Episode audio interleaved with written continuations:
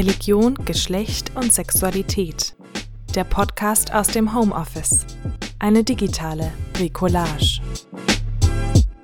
Heute mit einem Beitrag von Dr. Lydia Gusi zum Thema Askese und Ekstase in der indischen religiösen Bewegung Mahima Dharma. Können wir von Sexualvorstellungen, die in Europa gängig sind, auf solche nicht-europäischer Kulturen schließen? Welche Rolle spielt Sexualität in der indischen Askese? Dort, wo in Indien freiwillig Enthaltsamkeit geübt wird, um ein Ziel zu erreichen, das der materiellen Welt gegenüber als höherwertig gilt. Und welche Konsequenzen haben kulturspezifische Definitionen von Entsagung und Enthaltsamkeit für religiöse und spirituelle Praxen? Mit diesen und weiteren Fragen beschäftigt sich die heutige Episode des Podcasts Religion, Geschlecht und Sexualität. Anhand der neuen religiösen asketischen Bewegung Mahima Dharma im Osten Indiens wird diskutiert, welche wichtige Rolle die Ethnographie spielt, um eigenkulturelle Askeseformen und Konzepte nicht mit anderskulturellen zu verwechseln. Dabei macht das Gespräch dieser Episode deutlich, Askese kann zwar strenge sexuelle Enthaltsamkeit bedeuten, muss aber nicht eine Absage an die Sexualität sein. Wie schon in der letzten Episode des Podcasts Religion, Geschlecht und Sexualität richten wir auch heute den Blick auf Indien. Mein Name ist Almut Barbara Renger und ich bin Professorin am Institut für Religionswissenschaft der Freien Universität Berlin. Ich begrüße Sie, liebe ZuhörerInnen, sehr herzlich. Zu Gast in dieser Episode ist die Ethnologin und Religionswissenschaftlerin Dr. Lydia Gusi. Dr. Gusi hat 2002 promoviert mit einer binationalen Doktorarbeit zwischen Berlin und Paris in den Fächern Anthropologie und Ethnologie. Ihre Habilitation erfolgte 2011 in der Berliner Religionswissenschaft am Fachbereich Geschichts- und Kulturwissenschaften der Freien Universität und seither ist sie Privatdozentin an der Freien Universität Berlin. Seit 2011 lehrt und forscht Lydia Gusi am Study of Religions Department des University College Cork an der National University of Ireland. Sie leitet dort das Master of Anthropology Programm und ist zudem Direktorin des Marginalized and Endangered Worldviews Studies Center. Es ist mir eine große Freude, meine Kollegin Lydia Gusi in dieser Episode begrüßen zu dürfen. Herzlich willkommen, Dr. Lydia Gusi.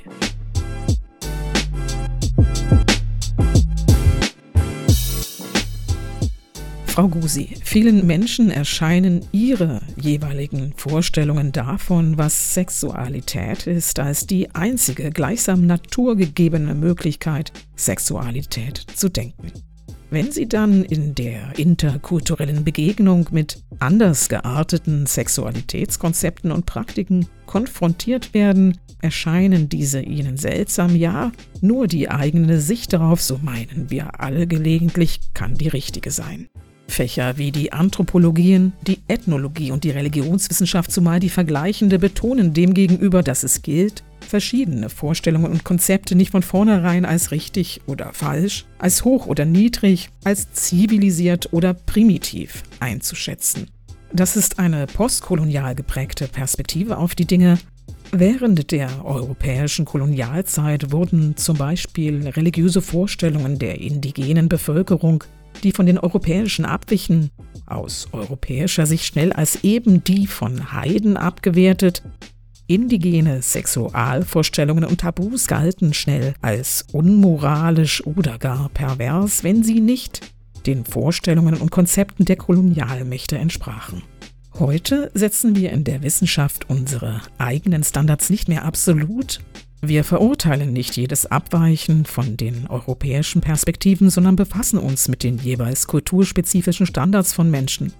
Frau Gusi, was meinen Sie, inwiefern können wir von Sexualvorstellungen, die hier in Europa traditionsgängig sind, auf Sexualvorstellungen nicht-europäischer Kulturen schließen? Beziehungsweise ist das überhaupt möglich oder nicht? Und warum?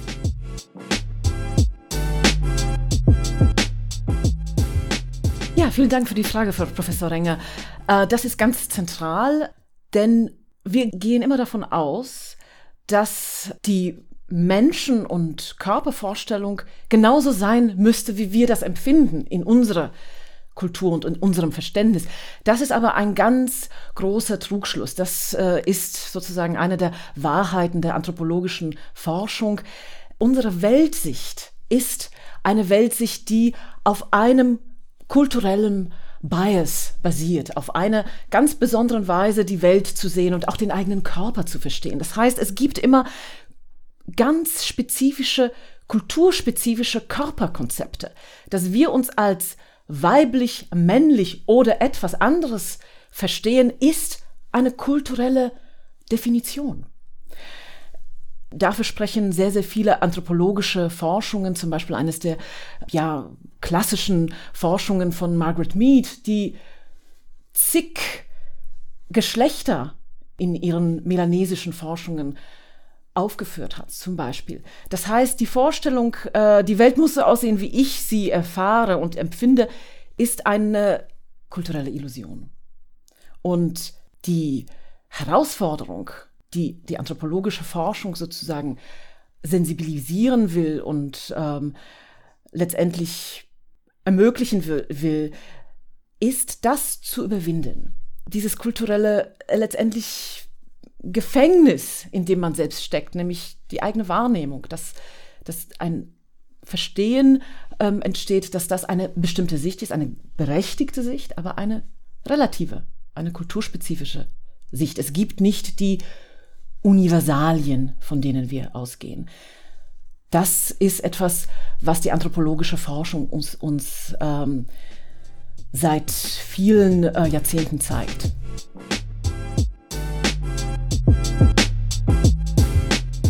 Herzlichen Dank, Frau Gusi. Das war ein wirklich gelungener Einstieg.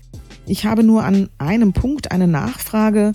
Vielleicht könnten Sie auf die von Ihnen angesprochene Relativität der Sexualvorstellungen näher eingehen. Nämlich, welchen Unterschied sehen Sie zwischen einerseits westlichen Sexualitätskonzepten, sexueller Praxis und sexueller Enthaltsamkeit und andererseits den indischen Konzepten und Praktiken, mit denen sie sich in ihrer Forschung befassen.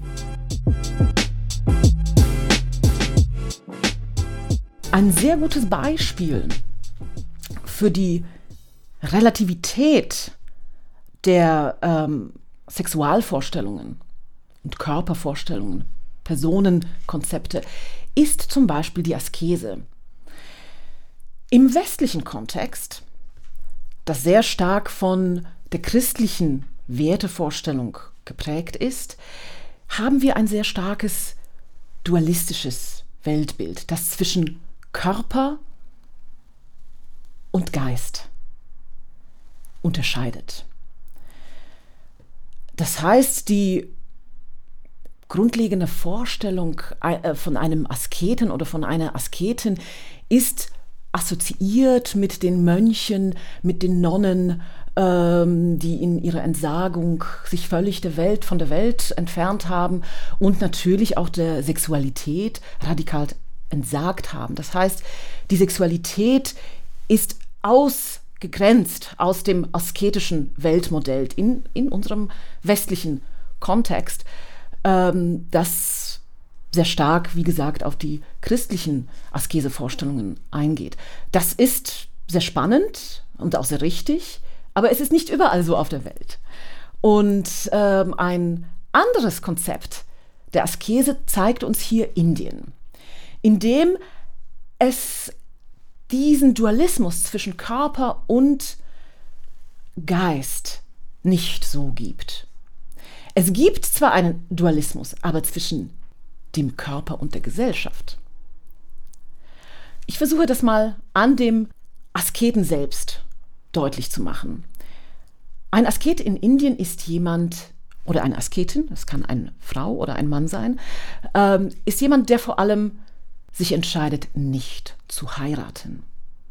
Das heißt, dieser Mensch entscheidet sich, nicht der generell sozial äh, sozusagen erwarteten Lebensform Funktion nachzugehen, nämlich zu heiraten, Kinder zu bekommen, ein, ein Eheleben und ein professionelles Leben zu führen. Das ist das, was von einem normalen Menschen erwartet wird. Ein Asket oder eine Asketin entscheidet sich, aus diesem sozialen Kreislauf und der sozialen Verantwortung rauszusteigen, der Welt, der sozialen Welt zu entsagen. Und die Entsagung ist vor allem eine Entsagung an die soziale Institution der Familie und vor allem der Ehe. Es ist nicht unbedingt eine Entsagung an die Sexualität. Im Gegenteil. Denn äh, die Sexualität im indischen Kontext ist vor allem mit Energie konzeptualisiert.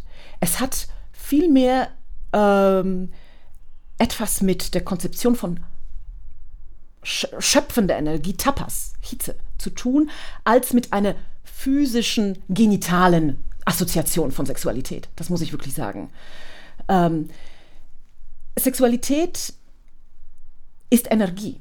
Es ist potenziell eine kreative Energie, Schöpfungsenergie. Die Grundlage jeglichen Schöpfens ist diese schöpferische Energie, die an sich transzendent und spirituell, göttlich ist für einen Asketen. Das heißt, die Konzentration auf den Körper ist zentral in Indien. Es geht nicht um die Sexualität, also die innere Hitze Tapas auszugrenzen. Es geht, sie zu akkumulieren. Und diese Akkumulation, diese Sammlung der sexuellen Energie, die eigentlich die Grundlage ist für jegliche asketische Wirkmächtigkeit, für jegliche asketische Magie. Denn ein Asket, eine Asketin sind wirkmächtig. Sie können erschaffen. Sie können Zauber erschaffen. Das heißt, sie können etwas erwirken, was ein normaler Mensch, der in seinem Eheleben, Arbeitsleben verhaftet ist, nicht erschaffen kann. Sie können etwas kreieren. Etwas, was mit normalen äh, Fähigkeiten nicht möglich ist. Das ist die Vorstellung der Menschen. Das ist nicht meine Vorstellung. Das ist die, die Vorstellung der gläubigen Hindu-Menschen. Deswegen werden, werden Asketinnen und Asketen als Heilige, als mehr sogar als Heilige, als Gottheiten hier auf der Welt verehrt. Denn sie haben es geschafft, diese kreative, sexuelle Energie, die ja die Grundlage von Leben ist, also die wichtigste Energie ist, sie haben es geschafft, diese sexuelle Energie spirituell zu transformieren und nicht eben genital zu verwerten. Das ist ganz wichtig. Ich würde hier sagen, das westliche Sexualitätskonzept ist sehr stark an einer genitalen Idee der Sexualität verhaftet, was nicht der Fall in Indien ist. Ja. Und das äh, muss man sich immer vergegenwärtigen, äh, wenn, äh, wenn man wirklich eine, ähm, eine andere indische Kultur verstehen möchte. Das heißt, eine indische Asketin, ein indischer Asket ähm, hat es geschafft, durch lange Phasen, durch Jahrzehnte Arbeit von Entsagung, von Weltentsagung, diese, Spir diese, äh, diese sexuelle Energie spirituell zu transformieren. Und ähm, es ist tatsächlich so, erst nach Jahren, nach Jahrzehnten von Entsagung, denn es ist nicht einfach, ein Asket und eine Asketin zu sein. Das ist kein Spiel, das ist eine Hingabe. Hat dieser Mensch es geschafft, wirklich so viel zu akkumulieren, dass diese sexuelle kreative Energie letztendlich in eine magische Kraft transformiert, in eine Wirkmächtigkeit. Deswegen werden diese Menschen in Indien verehrt als Menschen, die Wunder erwirken können. Sie können sogar äh, so die Vorstellung, Menschen vom Tode aufstehen lassen, Menschen heilen. Das ist die Vorstellung. Sie können auch anderen den Kindersegen geben. Das ist eine äh, sehr, sehr häufige Vorstellung im dörflichen Indien zum Beispiel.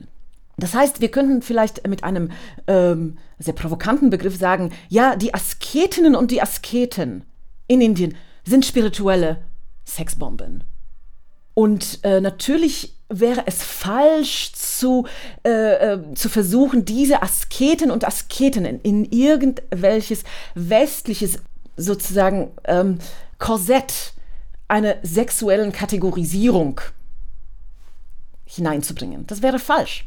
Ob sie jetzt quer sind, ob sie homosexuell sind oder bisexuell oder nicht sexuell oder sexuell, das ist meiner Ansicht nach eine falsche Kategorisierung, denn sie entspricht nicht der indigenen, lokalen Vorstellung von Sexualität und auch Askese.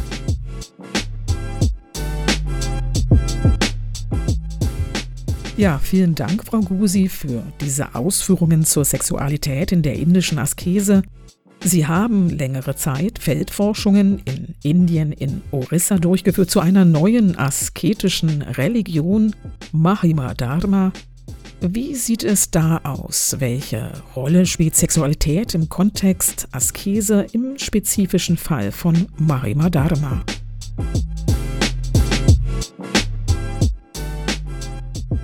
Ja, vielen Dank äh, für die Frage zu Mahima Dharma. Das ist ein sehr wichtiges Forschungsgebiet, mit dem ich mich äh, viele Jahre beschäftigt habe und immer noch beschäftige.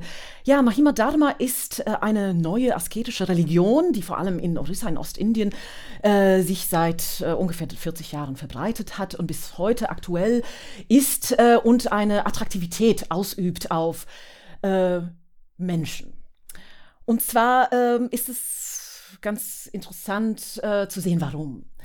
Äh, diese asketische Religion bietet eine Erlösung an, dadurch, dass Mann und Frau sich der Sexualität entsagen.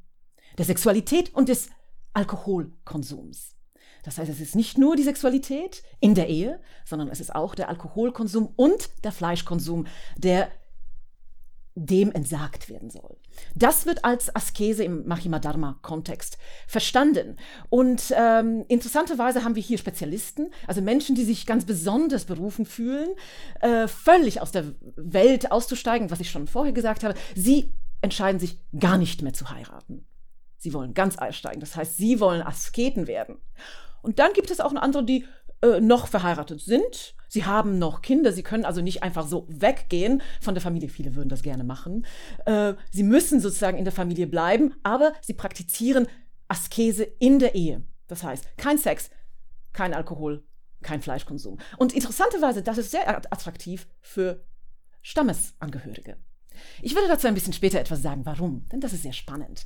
Kommen wir zuerst zu den Asketen, zu denen, die sozusagen ganz der Welt entsagen wollen. Sie wollen, sie stellen sich vor, sie sind ähm, ein junger Mann, eine junge Frau in einem indischen Dorf in Orissa und ähm, sie haben eine sehr fordernde Familie, die immer ähm, natürlich Forderungen stellt ähm, an Education, an Heiratspläne. Ihnen ist das zu viel. Sie möchten lieber träumen. Sie möchten lieber lernen. Sie möchten um Welt, um, sie möchten umherwandern. Und dann sehen sie solche Asketen, die in Gruppen wandern von Dorf zu Dorf. Äh, sie bekommen viel Essen. Sie sind durchaus wohlgenährt. Ihre Haare sind verfilzt. Sie sehen charismatisch aus. Die Menschen sprechen ihnen sehr viele Kräfte zu. Sie werden verehrt. Sie werden als Gottheiten verehrt. Wow. Das ist ein tolles Lebensmodell, ein alternatives Lebensmodell. Ich will auch so sein. Ich will auch eine Asketendiva sein. Ja, und dann entscheiden sie sich. Als fangen wir mal mit dem jungen Mann an, als junger Mann und sagen zu ihren Eltern, ich möchte Asket werden. Das ist meine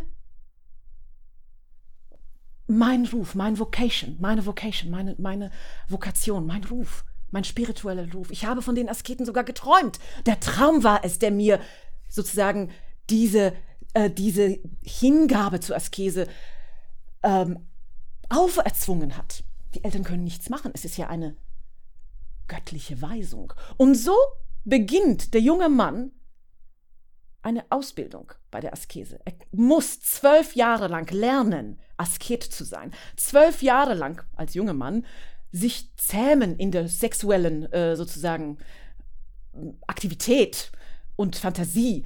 Ähm, er muss der Sexualität entsagen in Form von physischer, genitale Sexualität, aber nicht der Sexualität entsagen als Kraft, als Energie.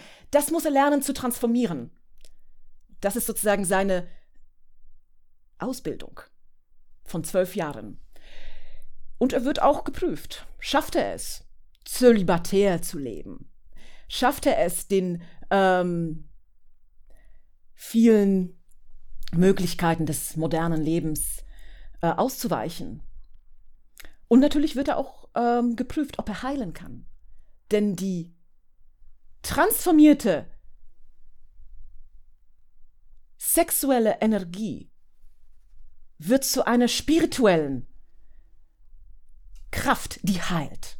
Das heißt, wenn dieser Mensch, dieser junge Mann auch offenbar kranke Gläubige heilen kann, psychologisch heilen kann, ihnen Ratschläge geben kann, die tatsächlich wirken, wenn er wirkmächtig ist, dann ist es tatsächlich soweit. Dann kann er weitermachen. Dann kann er weiter, weitere Gelübde aufnehmen und weitere Initiationen durchführen. Nach zwölf Jahren. Sie sehen, es ist ein sehr langer Weg.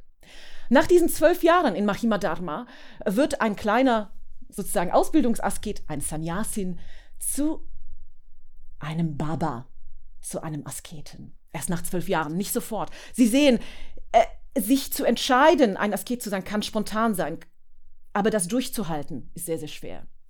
Nach zwölf Jahren, nach Initiationen ähm, in einem Mahimadharma-Kloster kann er dann die nächsten zwölf Jahre sozusagen in, in Lehre gehen. Und diese Lehre heißt zu wandern, keinen Wohnplatz mehr zu haben, zu wandern von Dorf zu Dorf und sich von den ähm, ja, Bettelgaben zu ernähren.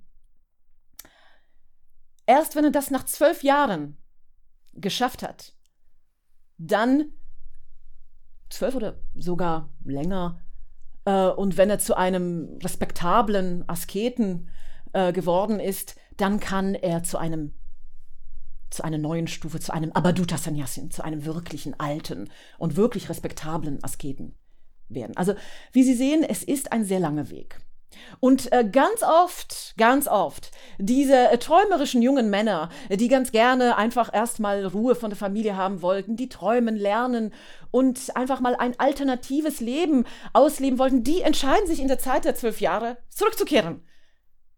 Nicht mehr Asket zu sein. Sie sehen eine wunderbare Frau ähm, oder sie haben andere, ähm, ja, äh, Temptations. und äh, sie kehren zurück. Und das ist möglich. Es ist also möglich, zurückzukehren ohne Probleme. Es ist eine Askese auf Probe. Das ist mir ganz wichtig. Also es gibt sozusagen eine, eine Möglichkeit, ein, ein Asket auf Probe zu sein in Mahima Dharma. Aber man kann zurückkommen. Erst später, wenn man sozusagen die späteren, weiteren ähm, Initiationen und auch Härten erlebt hat, dann bleibt man für immer Asket. Ja. Ähm, für eine Frau, ich möchte jetzt kurz auf die Frauenposition kommen. Es gibt viele weibliche Asketinnen, Mahima Dharma Asketinnen.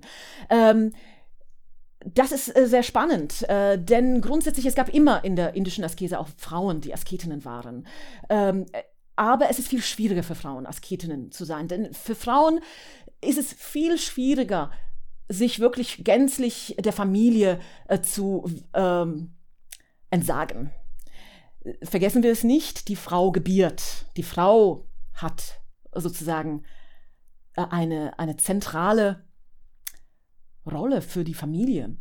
Sie wird auch als solche verehrt. Es heißt, ihre Gebärfähigkeit, ihre Sexualität ist grundlegend für die Kontinuität jeglicher Gesellschaft und auch für die Kontinuität der spirituellen Verantwortungen ähm, innerhalb des indischen Kastensystems, die Familienmitglieder äh, in Bezug auf ihre Ahnen zum Beispiel haben. Das heißt, das Gebären ist an sich sehr, sehr wichtig. Es heißt also, dass der Familiendruck auf so eine junge Frau viel stärker ist als ein Mann. Der hat grundsätzlich mehr Freiheiten, ähm, weil er eben nicht diese, diese Verantwortung gegenüber der Familie hat, gegenüber den Ahnen hat, zu gebären. Wie kann man das sozusagen rechtfertigen? Nein, ich gebäre nicht mehr, ich bin nicht mehr Ehefrau. Eine Frau kann das nur rechtfertigen, indem sie sagt und auch fühlt, dass eine höhere Rolle für sie vorgezeichnet ist, nämlich der Weg der Asketin, der Weg der Askese, der, Welt, der, der Weg der Weltentsagung. Und dieser Weg der Weltentsagung im hinduistischen Kontext ist ein, und Mahima Dharma ist eine hinduistische Religion, ist sozusagen diese, diese Askese ist höher als die Kastengesellschaft. Ist sozusagen ein Ziel jedes Kastenmenschen, letztendlich das zu erreichen. Denn im Hinduismus haben wir das Karma- und Dharma-Prinzip, das ebenfalls in Mahima Dharma wirkt. Das heißt, du bist so, weil du in einer bestimmten Form gelebt hast. Und nur wenn du anders lebst, kannst du eine neue Form des Lebens erreichen, in diesem Leben, die dir dann ermöglicht, aus diesem Lebens- und Todeszyklus immer ge geboren und wieder zu sterben und wieder nochmals geboren zu werden, gemäß der ähm, spirituellen, des spirituellen Gepäcks, das man sozusagen getragen hat. Das ist das Samsara-Konzept, das Karma- und Dharma-Prinzip, auf dem das Kastensystem basiert. Das heißt, um aus diesem Kreislauf der Wiedergeburten herauszusteigen, kann man nur einen asketischen Weg eingehen. Das heißt, nur die Askese rettet davon, die ist aber sehr schwer. Nur eine radikale Abwendung von diesem Zyklus, von diesem sozialen Zyklus der Kasten, Ehe, Gesellschaft, kann man tatsächlich für das nächste Leben ähm, oder gar kein Leben ein, eine Erlösung, Nirvana erreichen. Das heißt, nur wenn eine Asketin, eine junge Frau, die äh, in sich diesen Ruf fühlt, wenn sie diese höhere, diesen höheren Ruf fühlt, dass für sie etwas anderes ähm, geplant ist, dass sie etwas anderes fühlt, nur nur dann kann sie ihre Familie wirklich äh, überzeugen. Und sie muss eine starke Persönlichkeit haben. Wenn sie äh, nachgiebig ist, geht das nicht. Das heißt, nur starke Persönlichkeiten, Persönlichkeiten können Asketinnen werden. Und wenn sie es werden, sind sie noch stärker als Männer. Das ist ganz, ganz wichtig. Und ähm, in Mahima Dharma ist das tatsächlich der Fall. Es gibt auch äh, Orden äh, für Frauen. Es gibt auch Frauen, die innerhalb ihrer Familie als Asketinnen weiter bleiben und vor allem als Heilerinnen ähm, wirken, sehr wirkmächtig sind, tatsächlich äh, sehr wirkmächtig für die äh, spirituelle und auch physische Heilung von unterschiedlichsten Krankheiten. Das ist eigentlich die Hauptaufgabe eines Asketen. Wieder eine Balance, eine physische Heilung, aber eine psychische, psychische Heilung auch von kranken Menschen herbeizuführen. Aber um diese Transformation herbeizuführen, muss dieser Mensch ja gezeigt haben, dass er selbst transformiert ist. Und die beste, der beste Beweis ist, dass er oder sie es wirklich demonstriert hat an seinem eigenen Körper, dass dieser Mensch, er oder sie, zu einem geschlechtslosen sozialen Wesen geworden ist, dafür zu einer spirituellen Sexbombe, die eben alles transformieren kann. Denn wir erinnern uns wieder in Mahima Dharma wie in, eine, wie in anderen Hindu-Konzepten, ist die Grundlage der Wirkmächtigkeit, die Grundlage von Energiesexualität. Es gilt also nicht, sie auszugrenzen, es gilt, sie zu integrieren, aber spirituell zu verwenden. Nur dann ist sie wirkmächtig. Ja, wie ich, äh, wie Sie vielleicht sehen, es ist nicht einfach.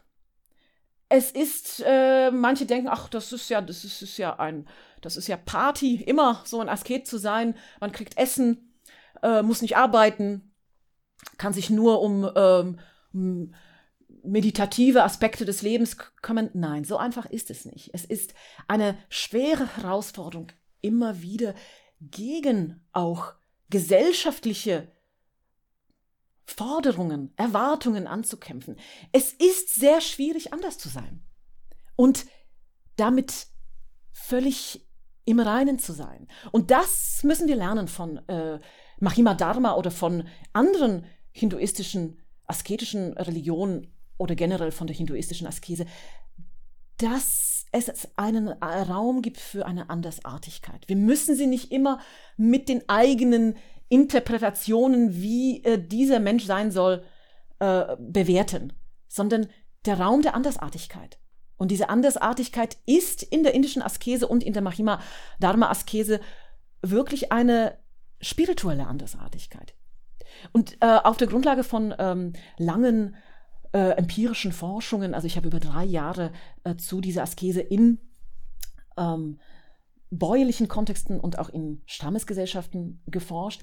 Äh, in langen Gesprächen mit den Spezialisten kann ich sagen, es ist eine sehr mystische ähm, Transformation. Die Menschen wollen auch nicht über ihre Geheimnisse reden, denn sie wollen diese Geheimnisse, diese spirituellen Geheimnisse nicht gleich, äh, ja, nicht gleich nach drei Jahren oder nach einem Jahr oder nach einem Gespräch ähm, veräußern. Das sind ihre tiefsten Geheimnisse, spirituellen Geheimnisse. Ähm, die nur durch sehr harte Arbeit entstanden sind. Und ähm, ich möchte noch etwas sagen, was vor allem in dem Stammeskontext sehr wichtig war. Im Stammeskontext waren vor allem ähm, Frauen sehr von der Mahima Dharma, asketischen Bewegung Mahima Dharma angezogen. Ähm, Frauen, und das ist sehr wichtig, die sehr viel gelitten haben in ihrem eigenen Leben. Sie haben gelitten durch einen, ja, dadurch, dass sie unglücklich waren in ihrer Ehe oder Krankheiten hatten ähm, oder auch Attacken, so sagen sie, Attacken von, von ähm, einer schlechten Verrücktheit, schlechten Baja. Also man könnte sagen, sie wurden attackiert, sie wurden angegriffen von schlechten Mächten, sie hatten psychische, äh, schwierige Zeiten. Und interessanterweise, diese Menschen, nur diese Menschen vor allem, die diese Schwierigkeiten hatten, die also sehr gelitten haben in ihrem Leben, haben durch die neue Religion und durch die Initiation zu der neuen asketischen Religion in den Stammeskontexten eine neue Kraft gefunden. Eine neue Kraft gefunden durch die Askese, ihren, ihre eigenen Schwierigkeiten zu transformieren, zu überwinden. Und dann wurden sie tatsächlich auch anerkannt und wirkmächtig für die lokale Gesellschaft. Sie wurden alle Heiler, Heilerinnen der, der lokalen Gesellschaft und wurden verehrt als solche. Sie haben die Menschen mit, die mit ihren eigenen psychischen Eheproblemen, sozialen Problemen zu ihnen kamen. Sie haben ihnen spirituellen Rat gegeben. Durch was? Durch ekstatische Gesänge.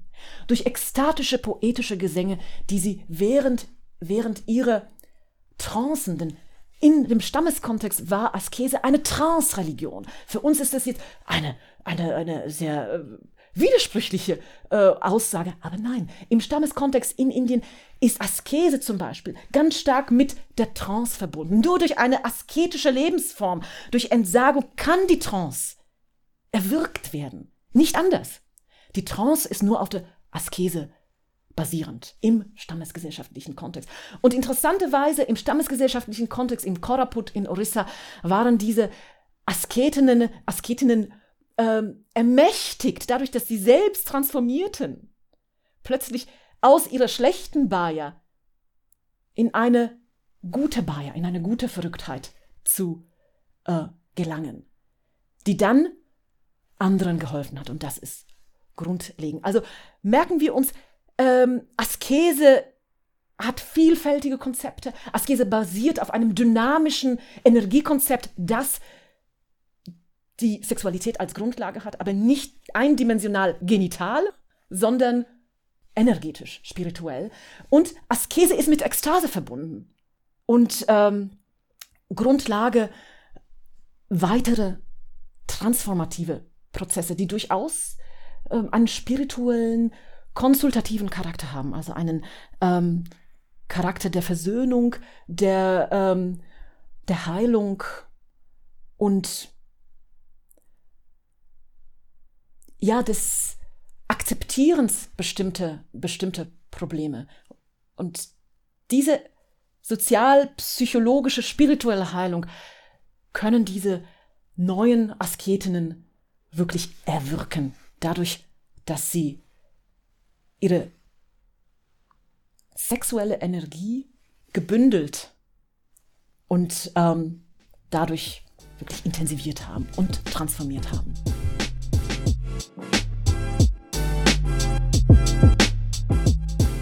Herzlichen Dank, Lydia Gusi, für diese Perspektive auf eine Askese, die auf einem dynamischen Energiekonzept basiert, eine Askese, der Sexualität zugrunde liegt, aber nicht, wie Sie sagen, in eindimensional genitaler, sondern energetisch, spiritueller Weise. Es ist eine Askese, die mit Ekstase verbunden ist und Räume für transformierende Prozesse eröffnet, die Heilungsmöglichkeiten enthalten. Wenn ich Sie richtig verstanden habe, dann ist diese Form der Askese in dem von Ihnen untersuchten Feld in Indien nur schwer zu verstehen mit diversen christlichen Askesekonzepten und sie lässt sich auch nicht wirklich verstehen mit binären Geschlechter- und Sexualitätskonzepten, wie sie zum Beispiel in Europa lange traditionsgängig waren. Richtig?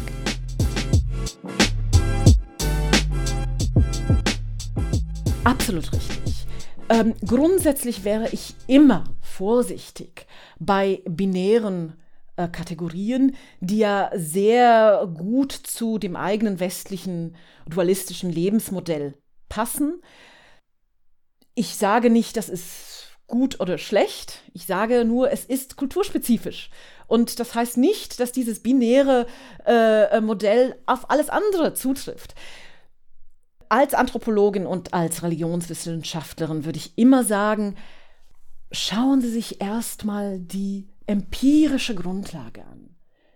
Und zwar sehr respektvoll, sehr neugierig, wie ein kleines Kind. Lernen Sie erstmal von der Empirie, um auf die Theorie zu kommen. Gehen Sie nicht davon aus, dass eine Theorie jegliche Empirie erklären kann. Das wäre ähm, eine dramatische Fehleinschätzung der vielfältigen Alternativen des menschlichen Lebens, wie es Anthropologen zeigen. Also das ist eine äh, wirklich anthropologische Weisheit, die, an, die Alternativen der Lebensform, die Alternativen auch der unterschiedlichsten, unterschiedlichsten Konzepte, zu denen natürlich auch Askese, zu denen auch Sexualität oder der Körper gehören.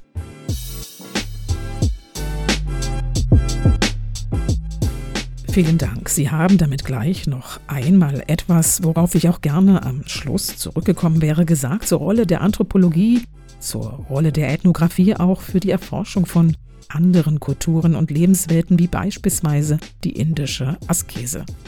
Vielleicht möchten Sie dazu noch abschließend ein Wort sagen?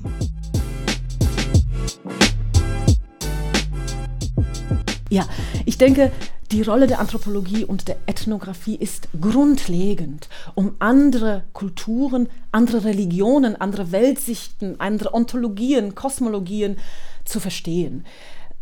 Das ist eine äh, große Chance für die Religionswissenschaft, sich anthropologisch zu öffnen. Denn sie wird dadurch sich erweitern. Es das heißt nicht, dass die Textforschungen äh, ähm, nicht wichtig sind. Nein, das heißt es nicht. Wir brauchen nur eine Erweiterung der äh, Religionswissenschaft hin zur Anthropologie. Mit der Anthropologie, mit der Ethnographie können wir wirklich die ähm, vielfältigen Lebenswelten,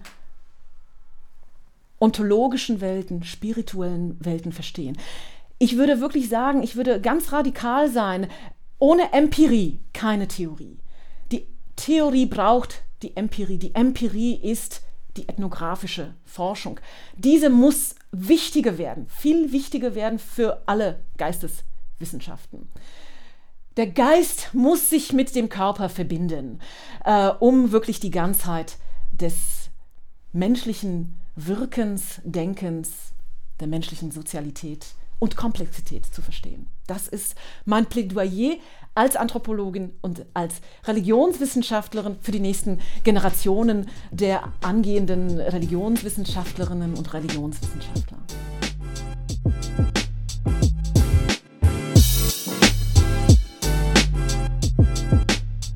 Großen Dank an Sie, Dr. Lydia Gusi, für diese lebhaften Einblicke in die kulturspezifische Definition von Askese, innerhalb der neuen religiösen Bewegung bzw. asketischen Religion Mahima Dharma die symbolische, spirituelle und etwas weiter gedacht systemische Wirkmächtigkeit von Askese Insbesondere in Bezug auf eine strenge sexuelle Enthaltsamkeit ist hier sehr eindrucksvoll zu sehen. Mein Dankeschön, Frau Gusi, für dieses bereichernde Gespräch. Wer zum Thema weiterlesen möchte, dem sei eine Publikation von Dr. Gusi anempfohlen, die sie mir mitgebracht hat. Ich halte sie gerade in Händen. Es handelt sich um ein hübsches kleines Bändchen aus dem Jahr 2002 mit dem Titel Askese, Entsagung und Disziplinierung, lokale Traditionen im Vergleich. Lydia Gusi hat es im Medienverlag Köhler zusammen mit Hildegard Piegeler herausgebracht und darin ein Kapitel zu ihren Untersuchungen zu Mahima Dharma veröffentlicht.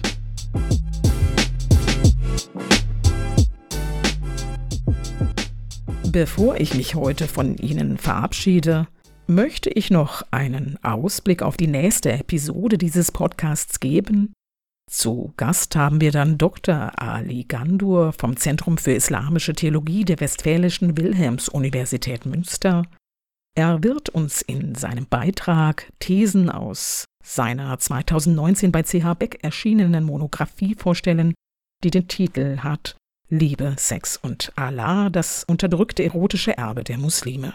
Das ist ein hochinteressantes Buch, das um das Thema Sexualität im Islam kreist, sowie um die Perspektiven, die vorislamische Kontexte bis hin zu spezifisch modernen Zusammenhängen liefern können.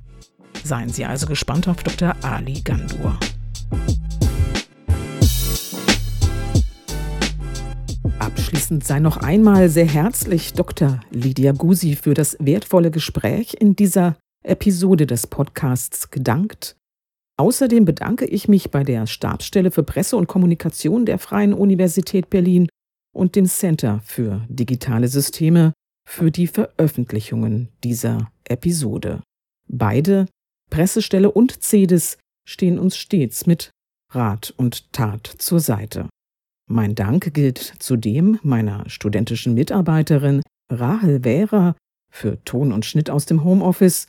Diese Episode hat besonders viel Arbeit gemacht, das sei ausdrücklich gewürdigt.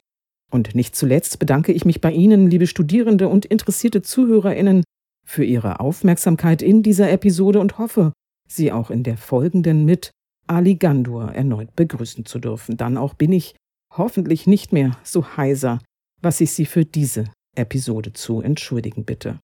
Wir besprechen die heutige Episode im religionswissenschaftlichen Mittwochsseminar zum Podcast. Wer nicht am Seminar teilnimmt, kann uns gerne eine Nachricht schicken oder auch mit Lydia Gusi in einer Sondersitzung zur Episode ins Gespräch kommen. Senden Sie uns bei Interesse gerne eine E-Mail. Aktuelle Informationen zum Podcast entnehmen Sie der Website Religion, Geschlecht und Sexualität des Instituts für Religionswissenschaft der Freien Universität Berlin. Die Episoden finden Sie auf YouTube und Spotify. Links dazu wie unsere E-Mail-Adresse ebenfalls auf der Website des Instituts. Bis zur nächsten Episode am 14. Dezember 2020 verabschiede ich mich von Ihnen. Alles Gute und bitte bleiben Sie gesund.